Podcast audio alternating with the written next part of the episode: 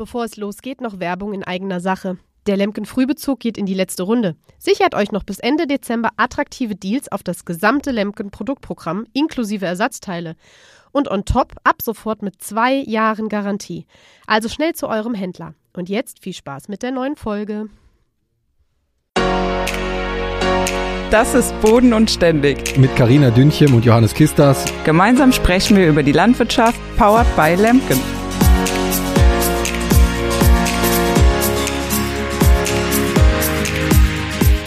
Ja, hallo und herzlich willkommen zu einer neuen Folge Boden und Ständig mit mir, Johannes Kisters von der Firma Lemken und mit dir, Karina. Hi, Karina. Guten Morgen, Johannes. Na, wie geht's dir? Ja, mir geht's soweit äh, sehr gut. Ich habe äh, tatsächlich heute sehr gut geschlafen. Wir haben heute Freitag übrigens. Das Wochenende steht bevor, falls man eins hat. Carina. Ja, ich wollte gerade sagen, schön. Ich habe auch richtig gut geschlafen und ich habe auch, ich freue mich richtig aufs Wochenende. ähm, ja, nee, wir waren gestern ziemlich spät noch im Feld unterwegs. Also ich habe nicht so viel geschlafen. Wenn man morgens wach wird und die Haare noch nass sind, dann weiß man, äh, die Nacht war zu kurz. und ähm, ja. Auch oder man Wochenende. hat zu lange Haare, Karina. Ja, oder das. genau. Vielleicht sollte ich mir eine Kurzabfrisur rasieren. Ähm, nee, bestimmt nicht. Ähm, ja, und äh, Wochenende wird auch äh, wahrscheinlich wieder sehr arbeitsreich, so wie es aussieht. Äh, bleibt das Wetter einigermaßen beständig. Für Samstag haben sie mal ein bisschen Regen gemeldet, aber Clara sagt nur 0,1. Das ist ja zu vernachlässigen und äh, von daher wird da wohl, äh, ja, wird es wohl weitergehen mit Kartoffeln ernten. Aber selbst wenn es bei euch regnet, ihr habt ja, wie ich jetzt schon mehrfach gelernt habe, habt ihr so so Böden, die das sehr, sehr gut äh, vertragen und die trotzdem dann nachher noch bei der Kartoffelernte siebfähig sind und ja, äh, da das keine stimmt. Probleme ja, da, die, die, also die Chipskartoffeln hätten wir gerne möglichst zuerst und möglichst schnell raus, weil das ist ein Boden, der, ähm, der ein bisschen schwerer ist. Also jetzt auch noch kein Drama, äh, kann man auch noch fahren, aber es ist natürlich immer gut, ähm, wenn sie auch nicht zu nass aus dem Boden kommen, schon allein, weil sie dann, weil die Knollen ja auch dann sauberer sind. Ähm, und so weiter. Und äh, ja, also es wird, wird gehen, auch wenn es nur ein bisschen drauf regnet. Äh, aber jetzt werden die Nächte halt auch wieder kälter. Ähm, also wir hatten letzte Nacht, glaube ich, auch nur vier Grad, glaube ich, als ich nach Hause gegangen bin, äh, war es schon sehr kalt. Und auch das ist für die Chips Kartoffeln ja nicht so gut äh, wegen ähm, Stärke beziehungsweise Umwandlung in Zucker etc. Und äh, deswegen wird es da jetzt auch Zeit, dass die dann rauskommen und äh, dann können wir es auch wieder ein bisschen entspannter angehen lassen, weil der Rest Speisekartoffeln ist tatsächlich auch wieder in einem sehr leichten Feld. Also da können wir immer fahren. Und äh, ja, da wenn das geschafft ist und äh, noch einen kleinen Teil Gerste haben wir noch zu säen, dann kann ich mal wieder ein bisschen durchatmen. Ganz kurz. ja, Karina, das wünsche ich dir natürlich, dass es bald dann der Fall ist. Aber jetzt nochmal, wir hatten ja in der letzten Folge hatten wir ja, sind wir ja auf ein ganz, äh, wie wir jetzt im Nachhinein festgestellt haben, ganz wichtiges Thema gestoßen. Also wir hatten von Lemken unglaublich viel Feedback auf diese Folge, was, dass das Thema viele Leute beschäftigt und viele sich auch Gedanken darüber machen, dass, äh, so dass wir jetzt äh, von, also wir hatten ja schon mal vorher drüber gesprochen, Karin, zur Vorbereitung, dass wir bei dieser Folge auf jeden Fall nochmal anknüpfen wollen. Ich weiß nicht, ich glaube, du hast mir mal gesagt, dass du auch ziemlich sehr viel Feedback dazu bekommen hast, oder Karina? Oh ja, ich habe äh, sehr, sehr viel Feedback äh, zu dieser Folge. Also ich glaube, es ist sogar tatsächlich eine Folge mit dem meisten Feedback äh, äh, jemals äh, gewesen. Also vielleicht, um die nochmal abzuholen, die die letzte Folge nicht gehört haben und äh, die natürlich noch, äh, das natürlich noch nachholen werden. Ähm, wir haben uns ja nicht so viel verraten. Kann nee, aber wir haben uns ja äh, ja, ich sag mal über das äh, über das Thema Work-Life-Balance in der Landwirtschaft so ein bisschen unterhalten und eben dieses ähm, ja, dass dass dass wir alle so viel arbeiten und so wenig Zeit einfach für uns nehmen und äh, ähm, ja, dass das natürlich auch äh, das Thema Burnout da ganz groß ist. Äh, und ich habe Geschichten wirklich, also da habe ich Gänsehaut bekommen, da hatte ich teilweise sogar die Tränen in den Augen. Äh, so Geschichten wurden mir da auch geschickt äh, von tatsächlich, ähm, weil ich hatte ja auch erzählt, dass ich äh, mir eine Reportage angesehen hatte über ähm, tatsächlich über die Selbstmordrate in der Landwirtschaft und äh, da waren schon Geschichten dabei, da musste ich wirklich sehr, sehr schlucken. Und auch gestern Abend, als ich noch so auf dem Traktor saß oder heute Nacht viel mehr und auch sehr müde war und hier die Woche auch so kurz mal Revue passieren habe lassen, beziehungsweise auch der gestrige Tag, wo ich wirklich teilweise gedacht habe, ich stolper gleich über meine Füße,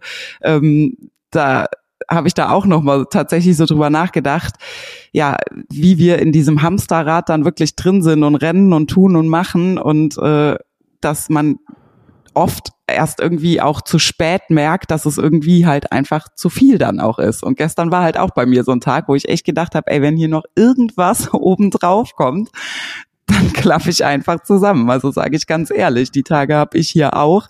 Und ähm, ja, das haben mir sehr, sehr viele Hörer tatsächlich auch äh, wieder gespiegelt. Ähm, ich meine, wir kennen auch alle diese Spitzenzeiten und das geht auch vorbei, aber ja, es ist äh, erschreckend.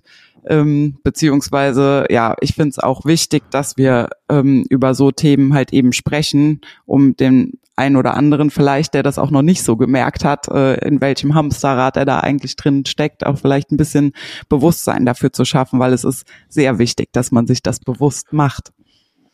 Ja, also deswegen hatten wir ja schon in der Folge hatten wir ja schon gefragt, ob äh, vielleicht auch Zuhörer dabei sind, äh, die, sag ich mal, aus, äh, ja, da weiß ich nicht, äh, aus prophylaktischer Sicht berichten können, wie man mit solchen Situationen umgeht, was für Tipps es gibt oder was für Ratschläge die geben können, damit man halt da, wie du sagst, aus diesem Hamsterrad mal so ein bisschen rauskommt, damit man ein bisschen Abwechslung hat, ob es irgendwelche Strategien gibt, wie man sich dann selbst ein bisschen entschleunigt oder manchmal muss man sich ja, hatten wir ja, glaube ich, auch schon drüber gesprochen, sich auch dazu zwingen, beziehungsweise du hast ja den, äh, den Satz dann gesagt, die, äh, die Zeit nimmt man sich oder wie war, wie war der Satz ja, nochmal, Karina? Zeit hat man nicht, Zeit ja, nimmt man sich. Ja, genau, dass man äh, sich solche Sachen immer wieder vorhält. Also wenn da jetzt Zuhörer tatsächlich jetzt nochmal dabei sind, die äh, aus dieser Sicht da mal rüber berichten können und Tipps und Ratschläge geben können, die können sich sehr, sehr gerne bei uns melden, bei dir, Karina, bei mir oder bei, bei Lemken. Und äh, also wir sind da, also ich spreche ja für uns beide, denke ich mal, Karina, wir sind da auf jeden Fall der Meinung, dass wir das Thema nochmal aufgreifen wollen, weil das sehr, sehr wichtig ist. Und das betrifft ja nicht nur, ich sag mal, die Landwirtschaft, sondern das betrifft ja auch vielleicht viele Zuhörer, die in anderen Berufen sind, wo auch mal äh, Spitzenzeiten sind, wo man auch mal äh, sich selber dann stoppen muss. Natürlich ist die Erntezeit bei den Landwirten immer sehr extrem, aber ich glaube auch, selbst wenn man im, im Handwerk arbeitet man, oder man muss bestimmte Baustellen fertig kriegen oder Projekte fertig kriegen, dann wird es da mit Sicherheit auch mal Wochen geben, wo äh, man sich denkt, boah, was, wo bin ich jetzt hier gerade gelandet? Ja. Also ich denke, das Thema ist auch übergreifend interessant für viele verschiedene Leute. Absolut, es ist interessant und vor allen Dingen, wie gesagt, ich finde es auch wichtig und äh, das Feedback hat mir auf jeden Fall gezeigt, dass, äh, dass das Interesse da auch groß ist, beziehungsweise ja, dass Gott sei Dank es auch viele ne, gibt, die, die das selber so sehen, ähm, dass es vielleicht auch manchmal einfach zu viel ist. Das ist ja, ich sage immer, das ist schon mal der erste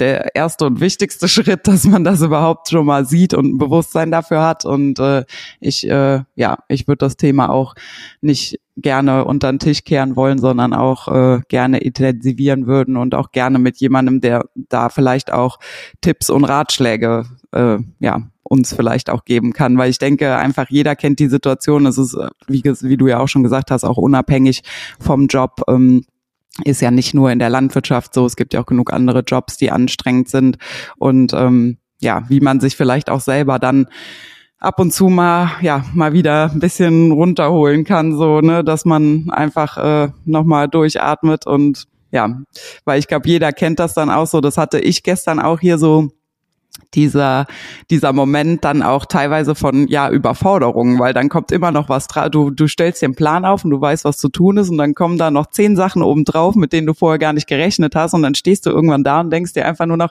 was mache ich jetzt eigentlich zuerst? Also ich meine, es bleibt ja nichts anderes übrig, als eins nach dem anderen zu machen. Aber ähm, ja, das, ich kenne halt auch viele, äh, die, die dann ja eben wie gesagt, äh, sofort dann auch hektisch werden oder ne, überfordert sind und so. Und vielleicht gibt's da jemanden, der uns da Ratschläge zu geben kann. Ja, wie, also wie schon gesagt, meldet euch gerne über alle Kanäle, die wir so haben, über, wie gesagt, über Karina, über mich, über Lemken. über Instagram, Facebook, egal. Wir würden uns sehr freuen, wenn sich da Leute oder eine Person bereit erklärt und äh, die wir dann mal einladen können in unserem Podcast. Jetzt haben wir wieder ganz schön über unsere alte Folge geredet. Karina, natürlich steht natürlich auch was Neues an in der Woche. Ich weiß nicht, wie, äh, wie es, ähm, du hast ja schon, wir haben ja schon am Anfang drüber geredet, bei euch steht natürlich äh, alles im Zeichen der Kartoffel, aber auch die äh, Gerstenaussaat ist, glaube ich, bei euch zugange, oder? Genau, ja. Also ich habe das Gefühl, so, ähm, so entspannt wie die Ernte dieses Jahr war, also die Getreideernte, dadurch, dass das Wetter ja lange auch gut war, ähm, so unentspannt ist dieses Jahr Aussaat und Kartoffelernte. Also wie gesagt, wir sind hier irgendwie total im Stress. Ähm, ja, weil wir irgendwie nicht hinterherkommen, dann kommen eben Dinge dazu, ähm, dass dann ja Personal fehlt. Das habe ich ja auch schon mal gesagt. Gerade bei Kartoffeln braucht man halt immer Leute, also ne, die entweder mit auf dem Roder stehen und sortieren oder eben mit beim Einlagern sortieren ähm, oder eben halt auch Roder fahren und und so weiter und so fort. Ähm, ja, von daher äh, das, das fehlt irgendwie dieses Jahr ein bisschen, weil dann auch noch unglücklich Berufsschule etc. und andere Termine liegen. Aber naja, es geht voran und es ist zumindestens bei der Gerstenaussaat Land in Sicht. Ich denke, wir werden heute den letzten Rest dann auch ähm, ja, in den Boden bekommen.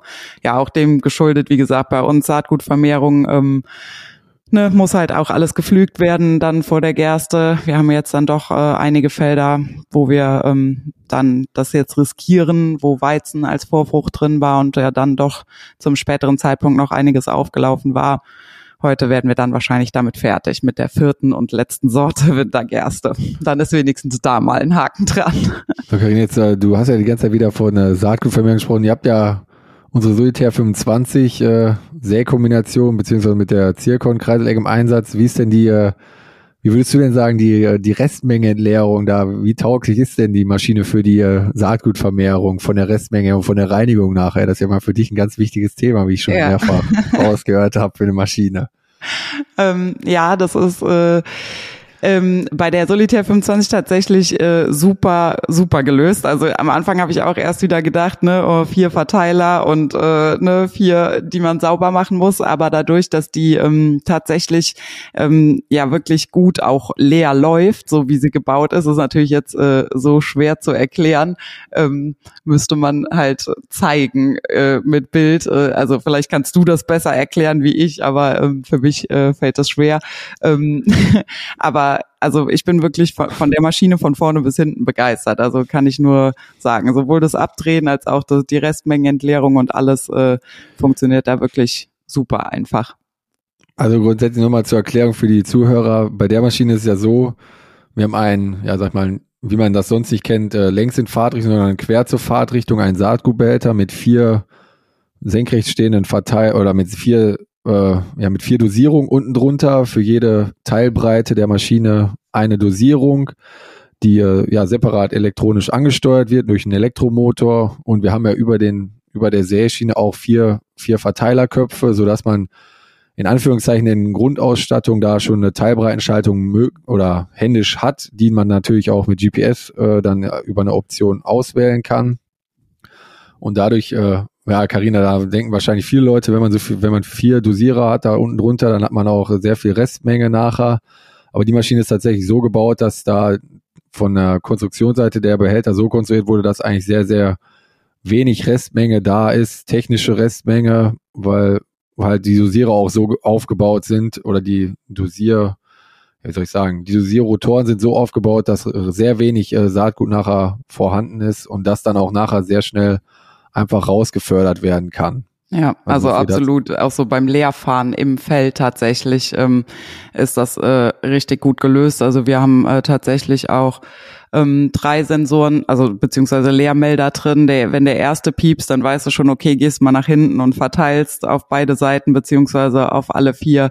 Ähm, ne, das, das dass überall, sage ich mal, gleichmäßig äh, Saatgut noch vorhanden ist. Wenn de, de, die unten die ähm, Sensoren piepsen, dann weißt du schon, jetzt ist wirklich leer. Also dann ist wirklich nur noch eine Handvoll in jedem Teil drin und dann natürlich im besten Fall, wenn dann noch äh, ja die Särohre beziehungsweise ja Schläuche hinten noch ähm, eine Särohrüberwachung da ist, äh, dann kannst du die wirklich tipptopp leer fahren. Also das, äh, das ist für uns schon echt optimal gelöst. Ja, das, das ist doch schön, Karina. Das freut ja. mich. Macht Spaß. Also es ist ja vielleicht als kleiner Hintergrund äh, zu unserer Sämaschinen-Thematik, das hatte ich ja auch ganz früher oder ganz zu Anfang schon mal gesagt, bei uns ja so das kleine Streitthema zwischen drei und sechs Meter. Ich sag's ja ganz ehrlich, ich bin für drei Meter, mein Papa ist äh, für sechs Meter. ähm, aber äh, klar, wenn die, also wenn die Maschine läuft, äh, super, dann, wenn man fahren kann, aber für mich ist halt die, die Vorarbeit, sage ich mal, ne, das, das Anstrengende, weil sechs Meter und wenn man dann flügen will, da muss man halt auch äh, Gas geben, wenn man eben vorarbeiten will. Und das ist das, was es für mich halt gerade auch so ein bisschen stressig macht, weil man dann natürlich im besten Fall mit zwei Flügen vorfährt. Äh, ja, ne, dann brauchst du halt auch wieder einen Mann mehr. Das ist die Thematik da eben bei uns gerade und was es gerade so ein bisschen stressig macht. Aber das kann ja auch noch optimiert werden. Wie gesagt, wenn man dann vielleicht mit Packer eben auch flügt, das, die Möglichkeit hatten wir halt jetzt eben nicht, weil wir keinen Packer hatten ähm, oder bisher ohne Packer gefahren sind. Äh, ja, aber das sind ja alles Dinge, kann man noch optimieren. Ja, also Karina, für mich äh, gibt es eine Kenntnis, ihr müsst entweder noch einen größeren Flug kaufen, dass ihr auch nur noch mit, einem, mit einer Person vorflügen könnt. Weil ja, mal, gerade für euch, wenn ihr so Arbeitsspitzen habt, ist ja natürlich ideal, wenn man so eine 6-Meter-Maschine und dann noch einen großen Flug, der dann vorführen kann, dann hat man, kriegt man ja relativ viel fertig. Ne? Klar, keine Frage, keine Frage. Aber ja, einen großen Flug noch und dann brauche ich auch noch einen großen Traktor, ne? wenn ich dann vielleicht auch je nachdem noch mit Packer flügen will. Ähm, ja. ja. Okay. man muss ja auch noch, äh, man muss ja auch noch äh, Wünsche und Ziele genau, haben. Genau, und Ziele oder? haben, genau. Ja, und man muss ja auch immer noch sehen, was man optimieren kann. Es wäre auch komisch, wenn, wenn immer ja. alles auf Anhieb dann, äh, deswegen, mich hatten auch viele gestern gefragt, äh, warum ich jetzt mit der Saatbettkombination nochmal äh, durchs Geflügte fahre, ob die Kreiselegge nicht reicht. Natürlich, äh, also es liegt nicht an der Zirkon 12, die ist ja auch einfach super, die Kreiselegge, ähm, wie man aber vielleicht dann auf den Videos auch gesehen hat, äh, haben wir die hier in den sandigeren Böden auch gar nicht so tief äh, gefahren. Wir haben jetzt äh, dann auch Spurlockerer hinter der Traktorspur, dass wir eben auch die Kreiselegge dann was höher nehmen können, weil im geflügten sandigen Boden, sind wir ehrlich, braucht man jetzt nicht mehr äh, unbedingt eine Kreiselegge tief zu fahren. Ähm, wichtig ist halt, dass die Traktorspuren dann eben auch nochmal aufgerissen werden. Der Hintergrund war einfach, das war so die, die, ich sag mal, die diesjährige Notlösung, dass wir hier das mit der Saatbettkombination dann mit der Korund ähm, hinten mit der Walze eben noch mal ein bisschen wenigstens angedrückt haben, weil wir ja auch sonst mit Frontpacker gefahren sind, den wir natürlich jetzt aber auch nicht auf sechs Meter, sondern nur auf drei Meter hatten oder haben. Und ähm, ja, das war der Hintergrund eben zu der Geschichte. Ja, das habe ich mich tatsächlich auch gestern gefragt, wo ich deine ja. Story gesehen habe.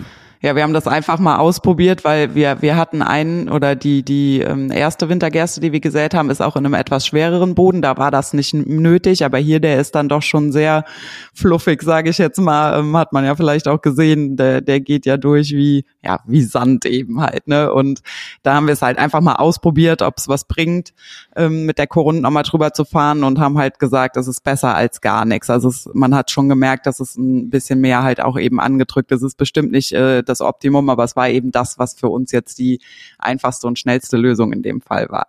Also da auch das Ziel nochmal, der Packer am Flug, der würde da durchaus ja, Sinn machen, Karina. Absolut, absolut. Wie gesagt, nur wie ges bisher haben wir halt keinen benötigt und hatten dann jetzt auch gerade keinen da und äh, ist noch äh, ist noch in Arbeit beziehungsweise kann noch optimiert werden, auf jeden Fall. Ja, aber ist auch äh, schön, solange die Maschine vernünftig funktioniert und äh, nach auch die Feldaufgänge dementsprechend sind, dann äh, kann man auch glücklich und zufrieden sein. Aber davon ja. gehen wir jetzt natürlich aus, dass alles, dass alles funktioniert. Davon gehe ich auch aus. Also ich meine, auch was wir so abgedreht haben, kann ich auch sagen, das hat auch immer äh, wirklich gepasst. So von, von den Kilos, von den Hektars, was in der Maschine war, das hat äh, richtig gut gepasst. Also von daher gehe ich jetzt auch mal davon aus, dass das alles äh, wunderbar funktioniert hat. Und bei dir äh, bist du auch im Moment noch im Acker unterwegs oder doch wieder mehr im Büro? Ja, ich war jetzt tatsächlich, diese Woche war ich noch mal einmal im Acker unterwegs und zwar hatten wir mit unserer ja, Solitär 9 Plus Duo, das ist ja unsere Solitär 9 Plus, so wie ihr die letztes Jahr hattet, aber mit einem äh, geteilten Saatgutbehälter und äh, ja und dann mit der Möglichkeit, dass man sozusagen die, so ein A/B-Verfahren anlegen kann. Das bedeutet, dass äh, in jeder zweiten Reihe man die Möglichkeit hat, was anderes zu säen. Also wir hatten jetzt ähm, ja damit Zwischenfrucht gesät und ich weiß nicht, ob vielleicht haben manche von den Zuhörern mal das äh, festgestellt, wenn man eine Zwischenfruchtmischung sät, die sehr große Unterschiede in den Korngrößen haben, also mit Ackerbohnen drin und Erbsen und dann Feinsämereien, dass sich der, das Saatgut im Behälter im Laufe des Tages entmischen kann. Also dass dann erst die äh, feinen Saatgüter unten durchrieseln sozusagen und äh, das grobe Saatgut nachher noch dann im, Sa im Behälter ist und man sät dann quasi morgens die feinen Sämereien und abends die, äh, die groben Leguminosen sozusagen. Und mit der Maschine hat man halt einen geteilten Behälter. Da kann man in eine Seite die äh, Leguminosen dann reinpacken und in die andere Seite die äh, Feinsämereien und dann dementsprechend passend abdrehen, äh, sag ich mal, wie man die Mischung nachher im Feld dann haben möchte. Und dann kann man entweder alles in einen Säscher rein transportieren, über so ein Y-Stück in einer Option, oder wir hatten jetzt eine Variante mit einer Maschine, die hat äh, auch dann doppelte Verteiler, sodass dann wirklich in jedes zweite Schar immer wieder abwechselnd ein anderes Saatgut gekommen ist. Also wir hatten dann eine Reihe ein Hülsenfruchtgemenge und in der anderen Reihe die, die Feinsämereien gesät. Und da war ich äh, jetzt diese Woche mal gucken, weil wir da ja im August äh, Zwischenfrucht gesät hatten oder auch versuchsweise mit unterschiedlichen äh, oder immer wieder abwechselnd Hülsenfruchtgemenge und andere Zwischenfrüchte, um zu schauen, wie sich das verhält, weil wir auch die Möglichkeit haben, die jede zweite Säreihe ja, äh, in der Tiefe anders einzustellen, so dass man wirklich dann die Bohnen beispielsweise auf vier Zentimeter säen kann, auf die optimale Ablagetiefe und dann das Hö und dann die andere Zwischenfrucht auf eine Ablagetiefe von ein bis zwei Zentimeter. Und wir wollten feststellen, ob das wirklich einen Unterschied macht,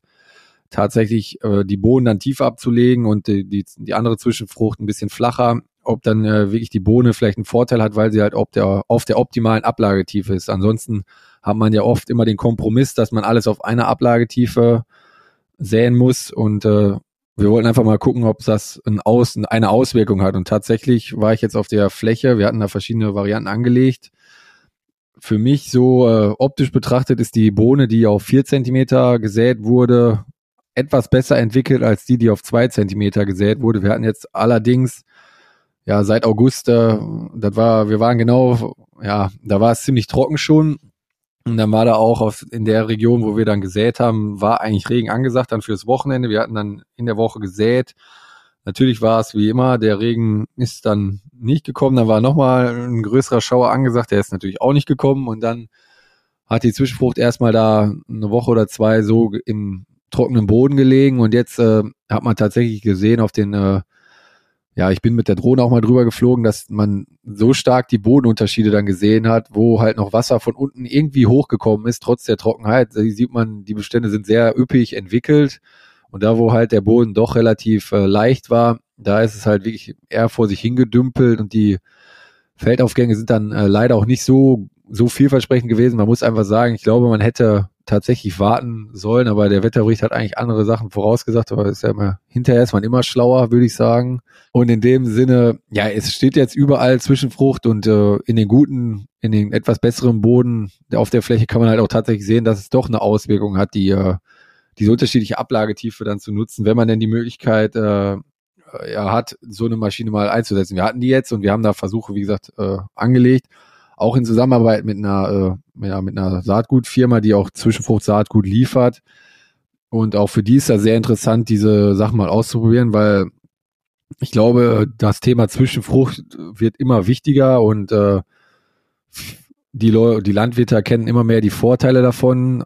Besonders, ich sag mal, in anderen, also in vielen anderen Ländern wird dieses Verfahren mit äh, abwechselnd ablegen schon viel intensiver genutzt, sei es in Frankreich, die machen äh, ja sehr viel Raps mit, äh, mit Ackerbohne immer abwechselnd, also Unterstützungsfrucht dann beispielsweise. Da braucht man das ja auch da, spielt das mit dieser unterschiedlichen Ablagetiefe dann ja auch eine wichtige Rolle, weil da auch da die Bohne dann auf vier Zentimeter beispielsweise gesät werden kann und der Raps auch wieder dann bei, bei zwei Zentimeter in optimaler Ablagetiefe gesät werden kann. Und deswegen äh, ist die Maschine sehr, sehr gefragt, beispielsweise in Frankreich. Aber auch wir wollen natürlich gucken, äh, welche andere Möglichkeiten gibt's noch, wie man die Maschine nutzen kann. Und äh, wir sind da auch natürlich dann immer bestrebt, da solche Versuche dann anzulegen. Und da war für mich wieder, als ich da über den Acker gelaufen bin, da wundert man sich immer, wie, also als ich dann vor allen Dingen mit der Drohne drüber geflogen bin, weil man denkt von außen erstmal, boah, das ist ja alles hier jetzt nicht so, wie ich mir das eigentlich hier vorgestellt hatte, wie das auszusehen hat. Und dann fliegt man mit der Drohne drüber und sieht dann wirklich mal auf den leicht, wo halt nicht so viel Bestand war, konnte man auch sehr gut sehen, wie hell der Boden ist. Und dann ist man ja mal durchgelaufen mit dem Spaten, hat mal gegraben und da, wo der, die Pflanzen doch dann schon äh, 50 äh, Zentimeter, 60 Zentimeter groß waren, da war der Boden auch deutlich dunkler und äh, mhm. das finde ich immer unglaublich interessant, gerade diese Drohnenbilder von oben, was man da für Erkenntnisse rausziehen kann für seinen Bestand, das ist äh, ja. generell auch für die Bestandsführung. Also viele Landwirte haben das natürlich immer die wissen ja, wo die schweren Ecken sind, wo die leichten Ecken sind, wo man ja. vielleicht ein bisschen mehr, ein bisschen weniger säen muss. Wo man so. dem Azubi dann in nassen Jahren sagt, pass auf, da ist so ein Matschloch, da, dass du nicht stecken bleibst. Ja, genau. Und der Azubi ist dann meistens derjenige, der noch als erstes trotzdem noch einfährt. Und dann sagt, das habe ich nicht gesehen.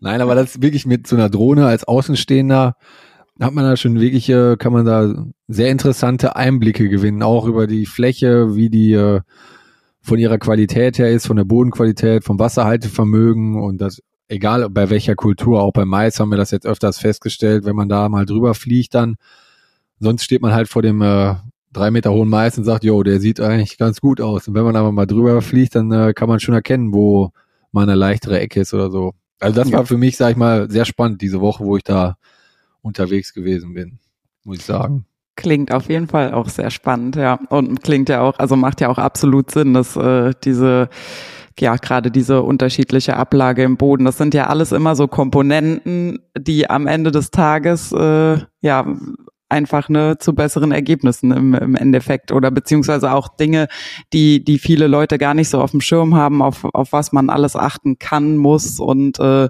soll. Ne, ich meine, ja, im Endeffekt kannst du auch irgendwas mit dem Schneckenkornstreuer äh, ähm, übers Feld äh, ja, genau. streuen. Wachsen tut da bestimmt auch dann irgendwas, ähm, weil also ich habe mir auch schon sagen lassen oder anhören müssen von Leuten so nach dem Motto hier Sätechnik und äh, ähm, so, man kann ja auch die Kirche im Dorf lassen, äh, das ist ja alles viel zu viel Technik und äh, keine Ahnung, ne, wo ich mir dann auch so denke, ja, klar, ne, man kann, man kann auch übers Feld gehen und irgendwas dahin schmeißen, es wächst bestimmt, aber wir wollen ja das Optimale aus allem rausholen und da gehört eben auch äh, Sätechnik dazu, beziehungsweise äh, das ist ja schon mal auch äh, mit der Anfang eine vernünftige Ablagetiefe etc. und äh, ja, und unterschiedliche Kulturen haben eben auch unterschiedliche ähm, Ablagetiefen und wie du ja gerade schon schön an dem Beispiel Raps und Bohne gesagt hast, da ist natürlich auch äh, dann ja schon extrem. Ne?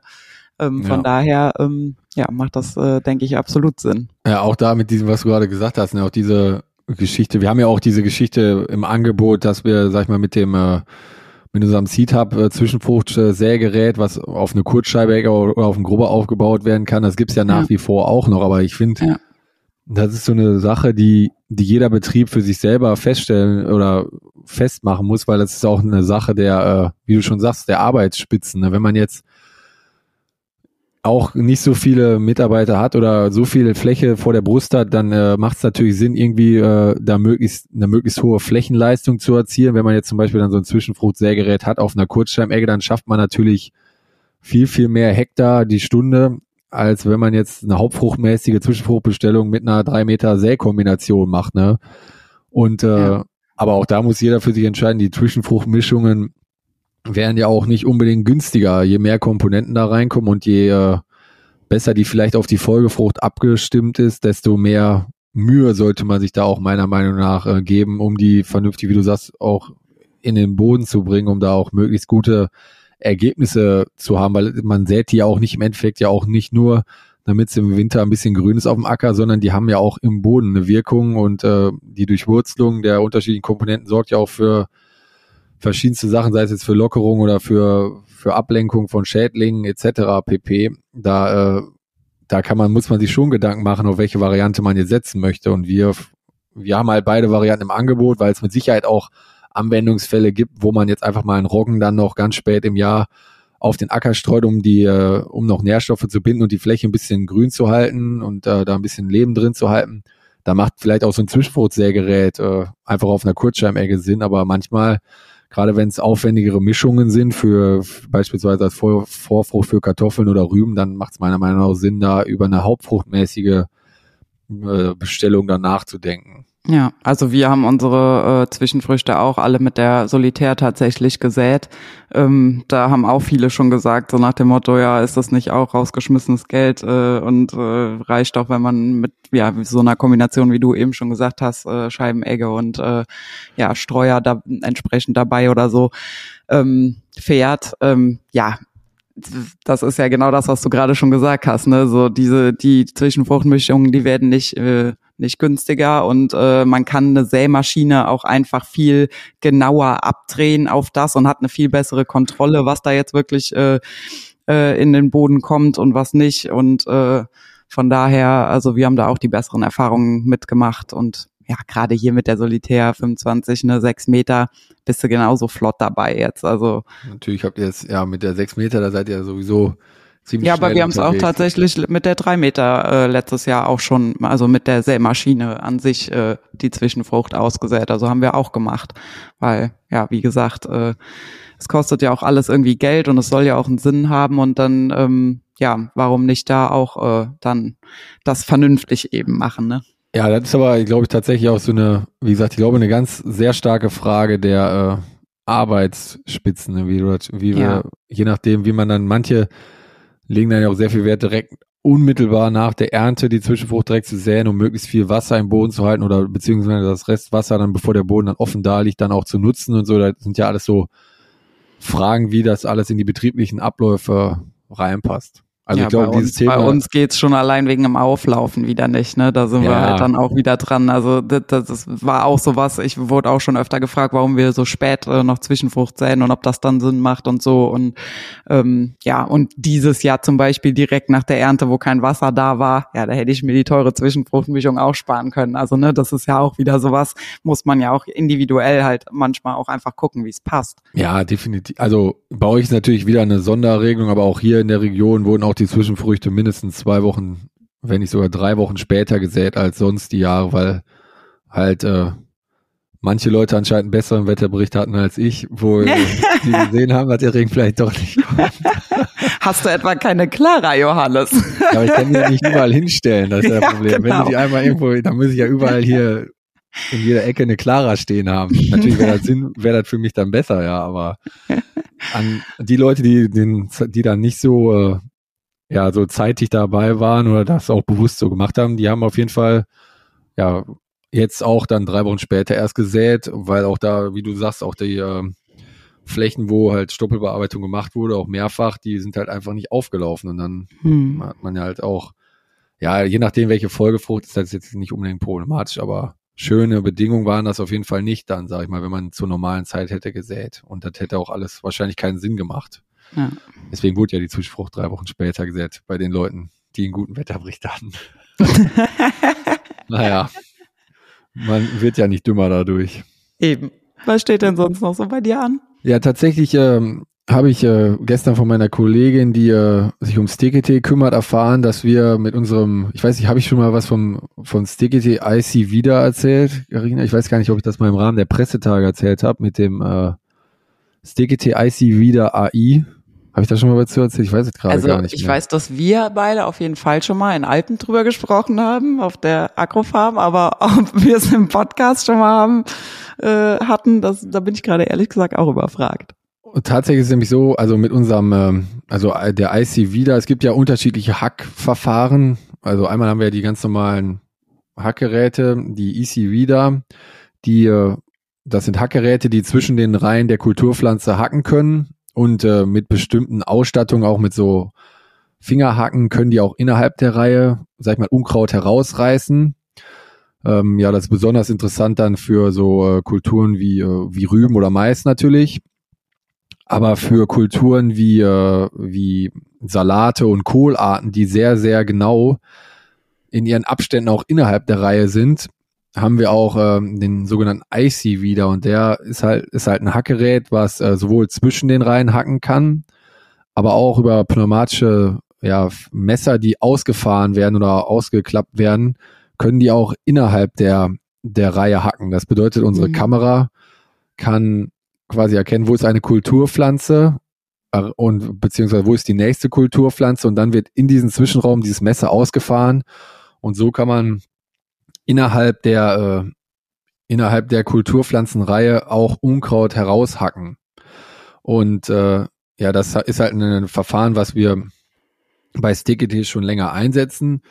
Und wir haben das jetzt weiterentwickelt, dass wir so eine, ja, so eine künstliche Intelligenz in diese Software mit einprogrammiert haben, die äh, quasi sich irgendwann, die man anlernen kann oder die weiß, wie, wie unterschiedlich kann eine Kulturpflanze wirklich aussehen, damit noch genauer gehackt werden kann. Also die scannt quasi die Oberfläche des Blattes oder der Blattoberfläche und äh, kann dann so eine er kann dann so eine ja, Erkennung durchführen, wo ist eine Kulturpflanze, wo ist ein Unkraut, um dann noch besser dieses Hackmesser zu äh, steuern. Und tatsächlich mit diesem ICV der AI heißt der für Artificial Intelligence, haben wir auf der EIMA in Italien einen äh, Preis gewonnen dafür, mhm. dass wir das so weiterentwickelt haben.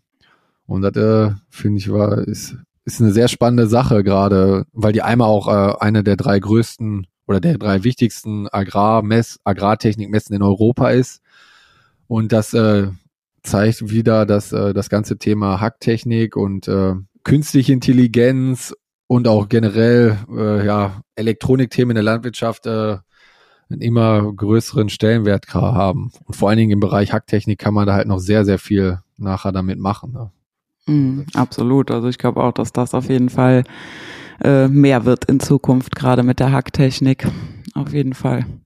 Also und das ist jetzt äh, gerade interessant für, ähm, wenn man jetzt diese AI-Variante hat, ist das halt sehr interessant für äh, beispielsweise auch für Rüben, weil, wie schon gesagt, bei, wenn man jetzt einen Salat hat oder einen Kohl, die sind, äh, werden ja gepflanzt in der Regel und äh, dadurch haben die einen sehr exakten Abstand innerhalb der Reihe.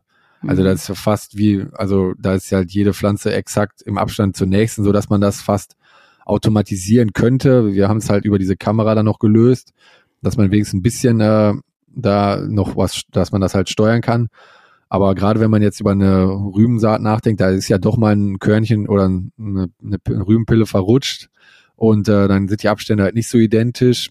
Und da spielt dieses System halt, äh, kann eine sehr wichtige Rolle spielen, um halt dann auch trotzdem noch Unterschiede festzumachen. Ist es jetzt ein Unkraut oder eine Rübe, nicht dass nachher äh, Rüben rausgehackt werden, die äh, vielleicht dann für ein Unkraut gehalten werden, nur weil die äh, Abstände nicht ganz identisch sind oder hoch exakt. Ja, das wäre ärgerlich. Ja, und das ist, äh, ja, das habe ich jetzt selber, also und oder das ist halt auch ein sehr großes Thema. Wir haben jetzt schon wieder bei Arbeitskräften, äh, gerade im Biorübenanbau äh, ist halt sehr viel Manpower noch gefragt und die wird halt auch nicht unbedingt mehr, diese Manpower, die Leute, die dann noch im Frühjahr dann die Rüben hacken mit ja. der Hand. Da kann man mit so einer Maschine äh, wirklich sehr gute Ergebnisse danach erzielen und äh, sich da wieder Arbeitskräfte einsparen. Das ist jetzt nicht so wie beim, oder ist ja fast das gleiche, wenn man jetzt zwei kleine Flüge hat und anstatt äh, einen großen oder man hat dann halt fünf Leute, die die Rüben hacken oder man hat eine, sag ich mal, Maschine, die äh, die dann von einem fähigen Traktorfahrer bedient wird und der dann aber die gleiche Leistung schafft, dann ist das, äh, ja, ich sag mal, eine Milchmädchenrechnung, wann sich welche Variante schneller rechnet, sozusagen. Und das ist, mhm. ich glaube, das wird immer, immer wichtiger, dieses ganze Thema, gerade diese solche Arbeiten, so äh, vermeintliche, ja, körperliche Arbeiten zu ersetzen durch äh, gute Technik wird, glaube ich, auch immer wichtiger. Und zeigt ja auch dieser Preis, ne, dass das so einen Stellenwert hat, dass das da überhaupt äh, was gewonnen hat. Ja, absolut. Ja, dann herzlichen Glückwunsch auf jeden Fall mal zu diesem Preis und dass ihr da den richtigen Riecher wohl habt. ja, Dankeschön. Ich bin mal gespannt, äh, wann, ob wir noch, äh, wir werden ja bestimmt noch mal irgendwann andere Preise. Die sind ja jetzt wieder, die ganzen Messen finden ja jetzt wieder statt. Da kommt bestimmt noch mal der ein oder andere Preis für unterschiedliche Sachen, die wir jetzt noch haben, äh, hinzu, hoffentlich. dass wir da noch mehrmals den richtigen Riecher haben. Ist denn bei euch überhaupt äh, Hacktechnik irgendwie schon mal getestet worden oder habt ihr da schon mal Erfahrung mitgemacht? Oder spielt das überhaupt eine Rolle bei euch in der Region? Ähm, tatsächlich nicht. Also ja, auch in den Zuckerrüben war das äh, dieses Jahr ähm, teilweise auch vom Maschinenring ähm, äh, waren da mal Vorführungen, um eben auch zu gucken, ob man sich eventuell so eine Maschine dann äh, hier im Gebiet quasi anschafft und äh, Da war aber auch schon wieder irgendwas, warum ich keine Zeit hatte und nicht dahin konnte. Aber ich hatte es ja auch bei den ähm, DLG-Feldtagen, habt ihr die ja auch eingesetzt in den Rüben, ähm, hatte ich mir das ja auch angeguckt und ähm, ja, also ist auf jeden Fall natürlich klar Thema, aber ähm, ich sag mal noch nicht so ähm, brennend jetzt. Das ist jetzt, äh, also ich habe es bei mir auf dem Betrieb oder bei uns auf dem Betrieb haben wir es noch nicht eingesetzt und auch hier ähm, drumherum ist es eigentlich noch nicht die Regel. Es ist auch keiner, also kein Bio-Rübenbauer hier jetzt direkt in der Nähe, ähm, mhm. zumindest in meinem engeren Dunstkreis jetzt hier. Ähm, von daher noch nicht, aber ich denke trotzdem, dass das auf jeden Fall auch Thema wird. Ja. Ja, wäre vielleicht auch nochmal, also das finde ich persönlich ganz interessant, weil ich mache immer wieder auf Messen die Feststellung, dass auch sehr viele konventionell wirtschaftende Betriebe sich mit dieser Technik wieder beschäftigen. Also die Hacke war ja, ich weiß gar nicht, bis vor 40 Jahren oder so war das ja durchaus auf jedem konventionellen Betrieb gab es ja noch eine Hacke sozusagen, auch für mhm. die Rüben vielleicht, oder wer sie jetzt 40 Jahre oder 50 Jahre. Aber das kommt halt irgendwie wieder zurück, habe ich immer so mehr das Gefühl auch, dass die Leute sich dafür interessieren, dass sie das mal ausprobieren wollen. Vielleicht wäre da auch, fände ich persönlich ganz interessant, wenn sich da mal die Leute melden, aus welchen unterschiedlichen Gründen die die äh, Hacken jetzt dann einsetzen. Ich meine natürlich, dass äh, Herbizide wegfallen oder vielleicht nicht so eine gute Wirkung haben, ist klar, aber vielleicht gibt es ja auch noch andere Gründe, die für unterschiedliche Kulturpflanzen dann eher wieder für eine Hacke sprechen, als äh, ja für chemischen Pflanzenschutz oder für, händischen Pflanzenschutz, wie auch immer. Also vielleicht wäre es auch so mal, sogar noch mal eine Idee für eine Folge, die wir noch mal äh, machen können, dass wir uns mal in einer Folge generell mit Hacktechnik äh, beschäftigen. Ich meine, wir haben da ja mit StickyT, das äh, ist ja eine Firma, da haben wir ja auch Kollegen, die sich da sehr gut mit auskennen, die da deutschlandweit mit der Hacktechnik unterwegs sind, in unterschiedlichsten Bereichen, Bio-Bereich, Sonderkultur, konventionell etc.